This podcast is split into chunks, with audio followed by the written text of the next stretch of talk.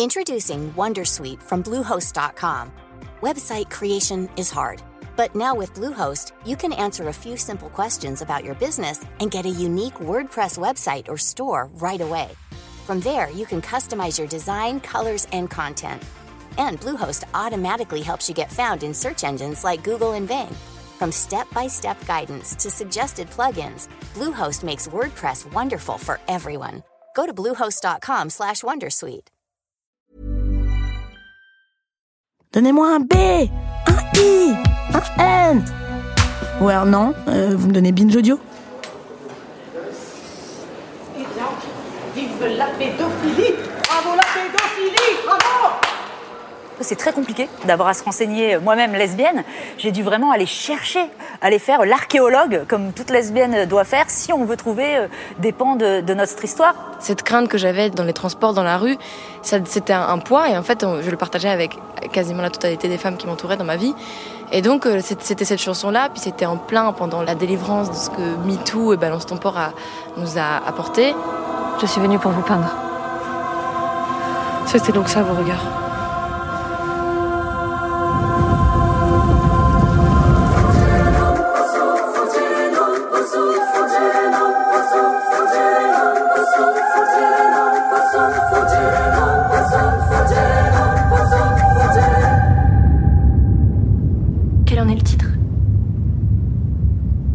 De la jeune fille en feu.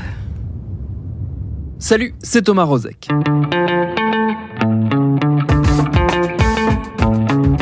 2020, à bien des égards, fut une année de merde. Pardon de le dire comme ça, aussi crûment et vulgairement, mais c'est vrai. Je vous épargnerai la liste des diverses catastrophes, tant sanitaires que politiques, économiques ou écologiques, qui ont fait de ces 12 mois un véritable enfer. Vous les avez certainement toutes et tous bien en tête. Et si on ose à peine se dire que 2021 ne pourra décemment pas être pire, des fois que si, en fait, ce soit pire, les indécrottables optimistes qui sommeillent en nous cherchent malgré tout à trouver du bon dans cette année écoulée, histoire de sauver un peu l'honneur. Et figurez-vous qu'on a trouvé, enfin que ma camarade Camille Regache du podcast Camille a trouvé. 2020 fut l'année lesbienne, et ça c'est plutôt pas mal. Je vais la laisser vous expliquer tout ça puisque c'est elle qui est à la barre de notre épisode du jour. Bienvenue dans Programme B.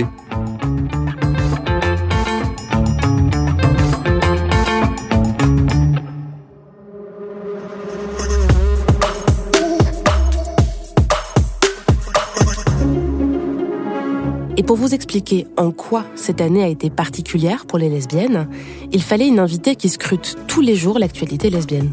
Les potins, les articles, les événements culturels.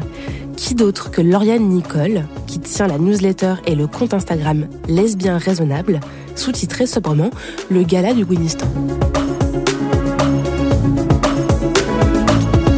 Ah, déjà, j'ai envie de dire, c'est pas très sympa pour les lesbiennes de dire que 2020, qui nous a quand même bien malmenés, euh, est une année lesbienne, mais je pense que les lesbiennes ont sauvé 2020. Euh, je pense à quoi? Je pense à évidemment euh, le, geste d'Adèle Haenel au, César. Le geste, elle s'est, levée, elle s'est cassée, comme l'a si bien dit euh, une autre lesbienne, Virginie Despentes, dans sa tribune, à Libé. Je pense aussi à Alice Coffin, qui a milité avec, avec de nombreux autres pour la démission de, de Christophe Girard du Conseil de Paris et qui a publié dans la foulée un livre avec ce titre magnifique, Le génie lesbien. Pour toi, pourquoi maintenant, pourquoi 2020 en fait, et cette année qui du coup, euh, comme tu le dis, est sauvée par les lesbiennes? C'est une question compliquée. Je pense que 2019 déjà était pas mal, euh, était pas mal lesbien. Euh, on a eu quand même la Coupe du Monde de, foot avec les Américaines qui ont remporté, et, notamment, entre autres, Megan Rapinoe, qui voilà, est une lesbienne militante, qui militait aussi contre les violences policières, contre les violences racistes, etc. Euh, c'est 2019, on a eu aussi Portrait de la jeune fille en feu, qui du coup a eu des répercussions en, en 2020. Qui est un film de Céline Sciamma qui raconte une histoire d'amour euh, lesbienne et qui est paru en 2019 en France et en 2020 à l'international aux États-Unis notamment. Oui, c'est- exactement ça. Et la prise de parole euh, bouleversante en fait d'A- d'Adèle Haenel à, à Mediapart en novembre 2019. Elle parlait de son histoire pers- personnelle et du fait qu'elle ait été euh, agressée sexuellement par un, par un réalisateur quand elle était quand elle avait 12-13 ans. Et c'était une interview qui était euh, accompagnée d'une enquête très très fouillée de la journaliste Marine Turki, qui était là à l'interview aussi. Et puis je pense que c'est une interview que que tout le monde a encore dans, son, dans son souvenir, puisque c'était bouleversant. Elle a, parlé de, elle a écrit une lettre à son père, et le fait qu'elle ait, elle ait pris la parole en ayant ce pouvoir-là, à ce moment-là, puisque Portrait de la jeune fille en feu venait de sortir, c'était fondamental tout ça a mené, je pense, à, 2020 et, ce qu'on a connu. Donc pour toi, 2019 était déjà une forme de préambule à cette année 2020. Comment tu la caractériserais cette année? Est-ce qu'on peut parler d'hypervisibilité des lesbiennes aujourd'hui? Non, non, non, pas encore, euh, pas encore assez. On a vu, ben, avec les, quelques euh, débats sur la PMA au, début de l'année, que c'est encore très compliqué d'inviter des lesbiennes euh, sur les plateaux télé, parce qu'il y a toujours des débats à propos de, de nos utérus euh, et de nos, voilà, de nos familles qui, qui se font encore sans nous. Donc, ouais, la, visibilité, pour moi, elle n'est pas encore euh, suffisante. Donc, c'est certainement pas une hyper-visibilité. Cela dit, euh, oui, il y a quelques, quelques petites marques qui se font dans, dans le système, au César, au Conseil de Paris, mais, mais pas que. Dans l'équipe de foot de France féminine, par exemple, aussi, on a, on a vu la jeune gardienne qui a fait son coming out, qui s'appelle Pauline Perromagnin. Donc ça, c'est assez important puisque c'est la première lesbienne out en activité en équipe de France. On a vu aussi à la rentrée littéraire une jeune autrice qui a publié son premier roman. Elle s'appelle Fatima Das, le roman s'appelle La Petite Dernière. Et donc sur les plateaux télé, sur les plateaux radio, on a vu une toute jeune lesbienne arriver et dire je suis lesbienne et musulmane. J'ai des contradictions, mais, mais voilà, c'est ma parole. Donc ça, c'était très important. Voilà, on, y arrive peu à peu. Après, euh, moi, je suis très collée à ces actualités-là, donc je me demande aussi s'il n'y a pas un effet de, un effet de bulle ou le fait que je m'y intéresse beaucoup euh, me semble forcément que j'ai l'impression qu'il y a beaucoup de lesbiennes partout.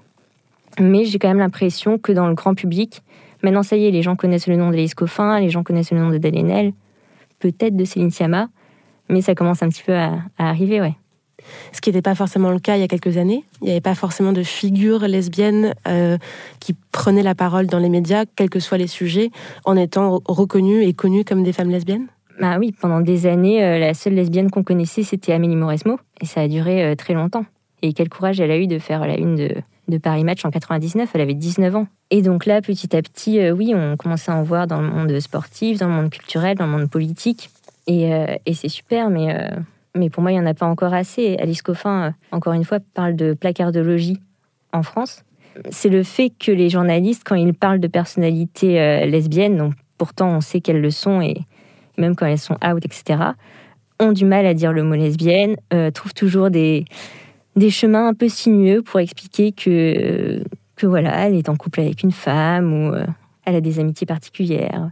Donc c'est tout un système en fait qui est fait pour masquer le fait que des lesbiennes existent et euh, réussissent. On peut dire que c'est une année lesbienne dans le sens où le mot a été prononcé, est apparu dans les médias, euh, a été euh, visible en tant que tel, alors que ce n'était pas forcément le cas avant. Pour moi, le mot lesbienne n'a pas encore été assez prononcé, encore une fois dans les débats sur la PMA, mais, mais aussi au César. Et je crois que c'est même toi qui le faisais remarquer, c'est que les Césars ont été marqués par, euh, par le départ d'Adèle Haenel, de Céline Sciamma, suivi par d'autres évidemment, dont Aïssa Maïga, Noémie Merlan, etc.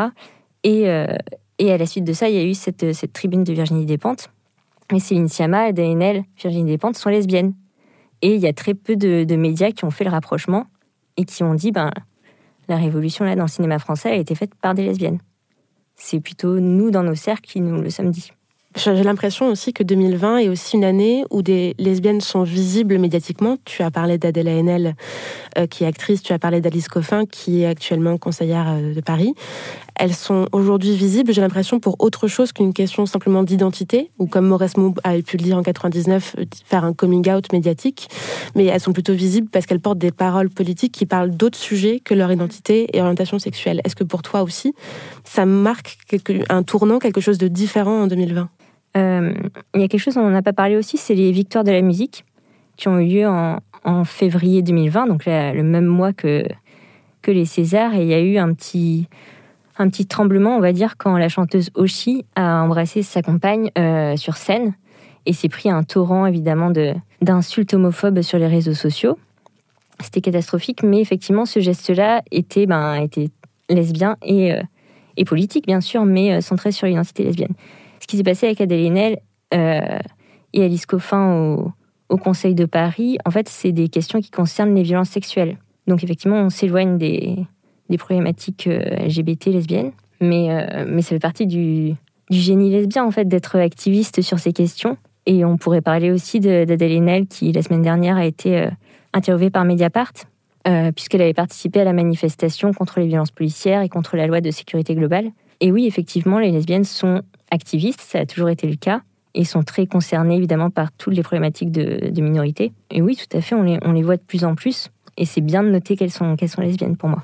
Et de, et de le rappeler, même si elles sont sur des terrains et des combats qui ne concernent pas directement cette question, comme par exemple pour les premières manifestations en France suite à la mort de George Floyd au mois de mai, euh, avec tout le mouvement Black Lives Matter, où il y avait pareil, euh, celle que tu as citée, donc Céline Sciamma, Adèle Haenel, qui étaient présentes dans les manifestations en, en soutien à ces mouvements-là. Est-ce que ça, en fait, c'est quelque chose qui annonce un petit peu ce qui va se passer pour la suite pour toi, pour 2021 par exemple? J'espère. J'espère, mais c'est vrai que c'est intéressant de se focaliser sur, euh, sur leur engagement, en fait, puisqu'on peut se demander, mais, euh, mais pourquoi? Qu'est-ce qui, relie, qui relie ces combats? Et c'est Assa Traoré, dans un, dans un article du Monde, qui parlait des alliances. Des alliances entre euh, personnes et contre, entre, entre corps minorisés, en fait, qui se font dominer d'une façon certes différente, mais, mais voilà, par, par un même ennemi qui est le patriarcat blanc elles ont parlé hein, dans, dans, l'interview de Mediapart de ce, de ce, de ce groupe, de ce groupe d'amis en fait qui s'est qui s'est rencontré au César avec Adèle Haenel et, et Aïssa Maïga, qui après euh, a rassemblé d'autres personnes comme la comédienne Nadège Bosson-Diagne, qui était euh, interviewée par Mediapart aussi la semaine dernière. Et il y a la chanteuse Iseult, il y, a, il y en a beaucoup d'autres, la chanteuse Mélissa Lavo, on va pas tous les citer, mais, mais c'est important cette alliance et je pense que ce groupe-là euh, a un potentiel de, de subversion du, patriarcat blanc qui peut mobiliser, qui peut emmener derrière lui euh, énormément de monde.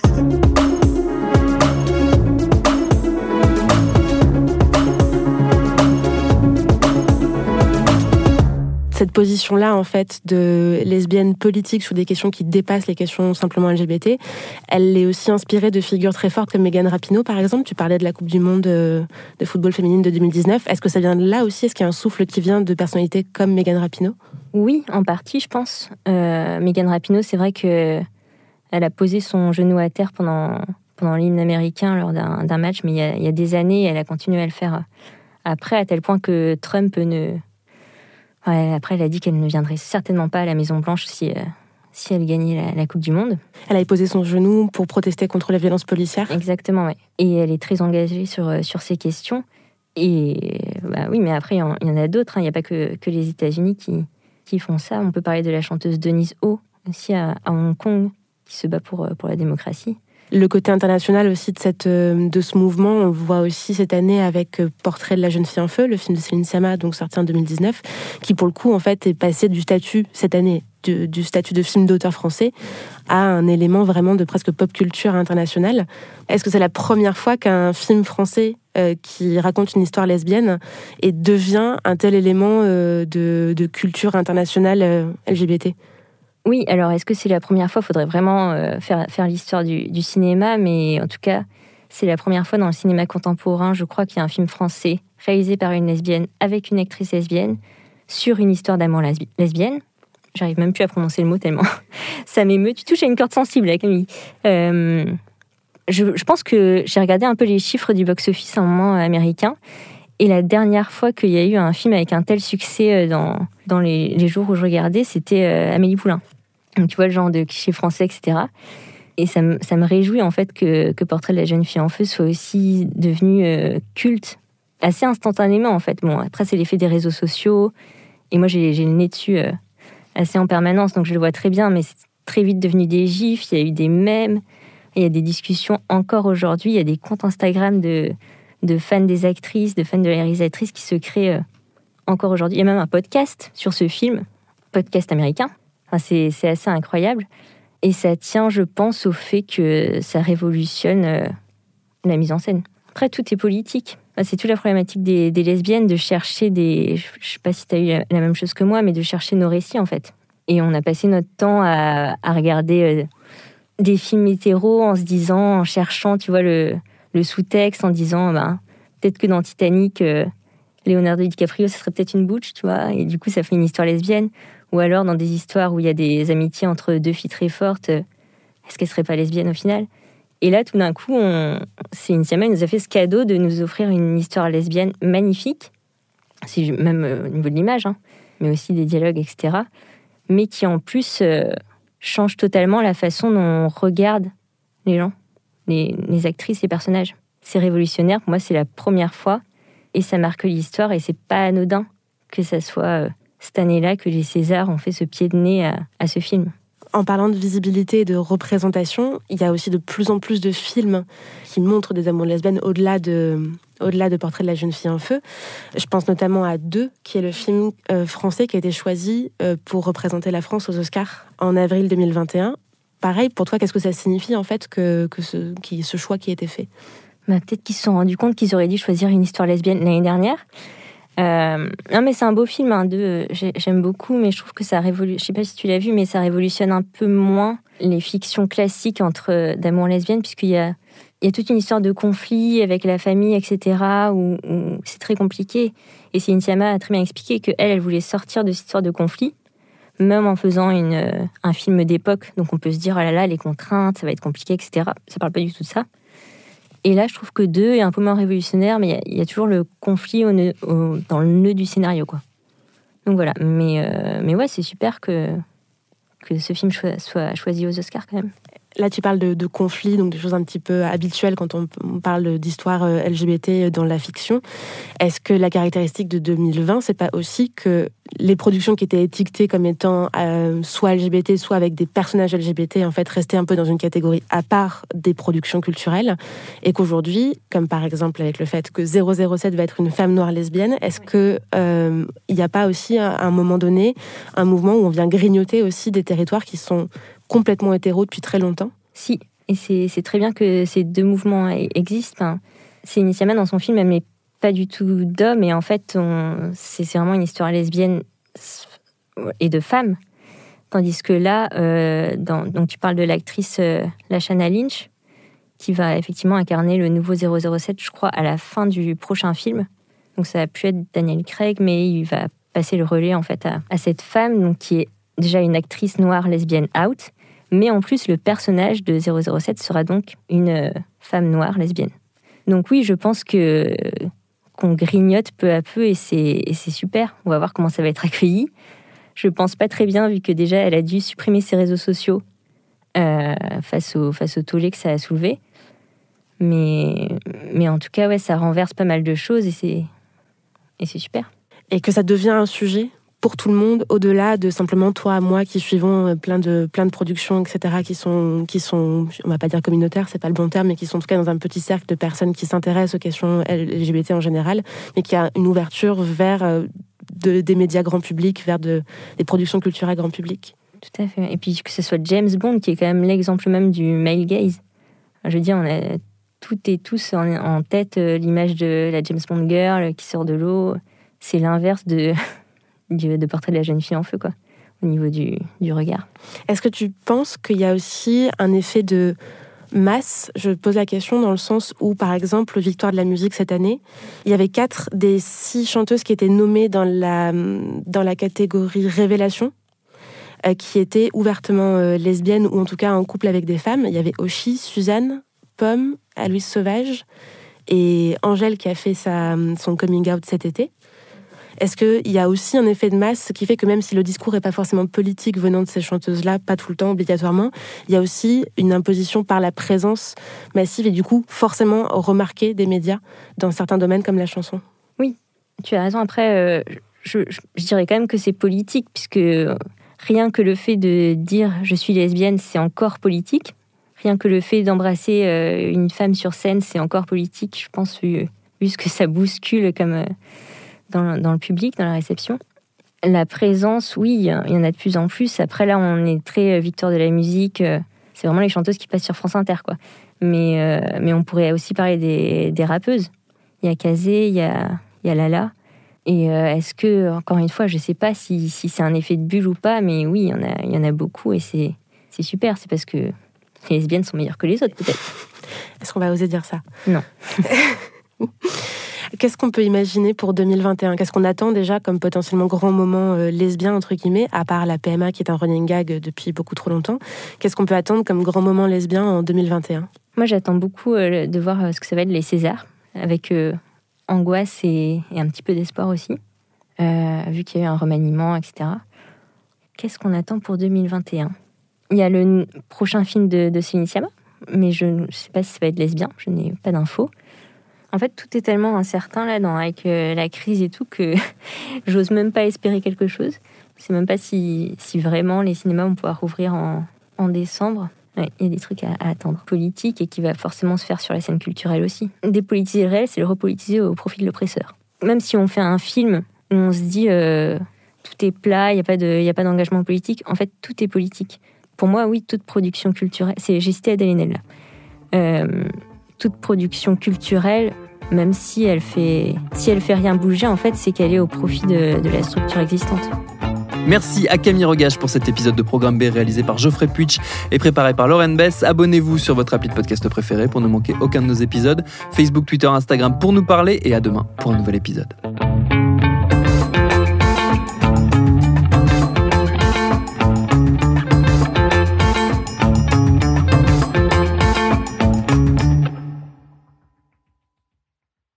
Salut, je m'appelle Camille Test, je suis journaliste et prof de yoga et j'anime Encore Heureux, un podcast sur la santé mentale. Deux fois par mois, on se pose des questions très simples, du genre comment on fait pour avoir un rapport apaisé à la nourriture, peut-on vraiment travailler et être heureux, ou encore pourquoi se réconcilier avec le sport. Avec mon équipe d'expertes et d'experts, on repose les bases, on décrypte les problèmes, on les replace dans un contexte global et surtout, on trouve des solutions. Car même si le monde va mal, on a le droit de vouloir être encore heureux. Encore heureux, c'est un podcast de Binge Audio, déjà disponible sur votre appli de podcast habituel.